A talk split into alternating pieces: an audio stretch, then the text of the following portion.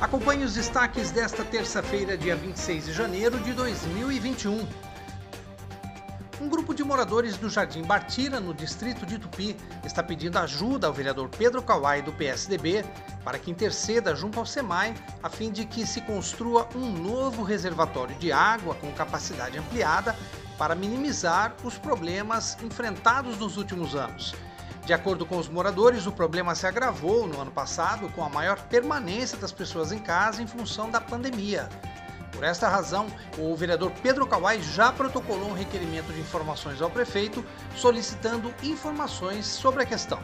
Algumas ações pelo executivo já foram executadas, como troca de bombas dos, dos postos que abastecem a região, mas pelo jeito não foi suficiente. Então nós vamos, estamos cobrando, pedindo, na verdade, para o executivo que talvez o aumento do reservatório amenize ou até resolva os problemas que os moradores de parte do Bartilha estão passando. Então, para nós é de suma importância que o executivo nos responda se há possibilidade desse, da construção desse novo reservatório e quais os, os movimentos nós podemos fazer junto ao governo do estado para que isso seja possível.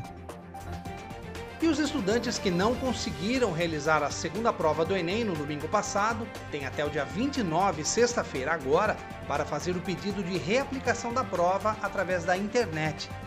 O endereço eletrônico é enem.inep.gov.br barra participante. As provas serão realizadas nos dias 24 e 25 de fevereiro para pessoas que foram afetadas por problemas estruturais em relação à Covid-19. Os resultados serão divulgados no dia 29 de março. Acompanhem as informações diariamente pela Rádio Kawai, no Facebook e também pelo Instagram.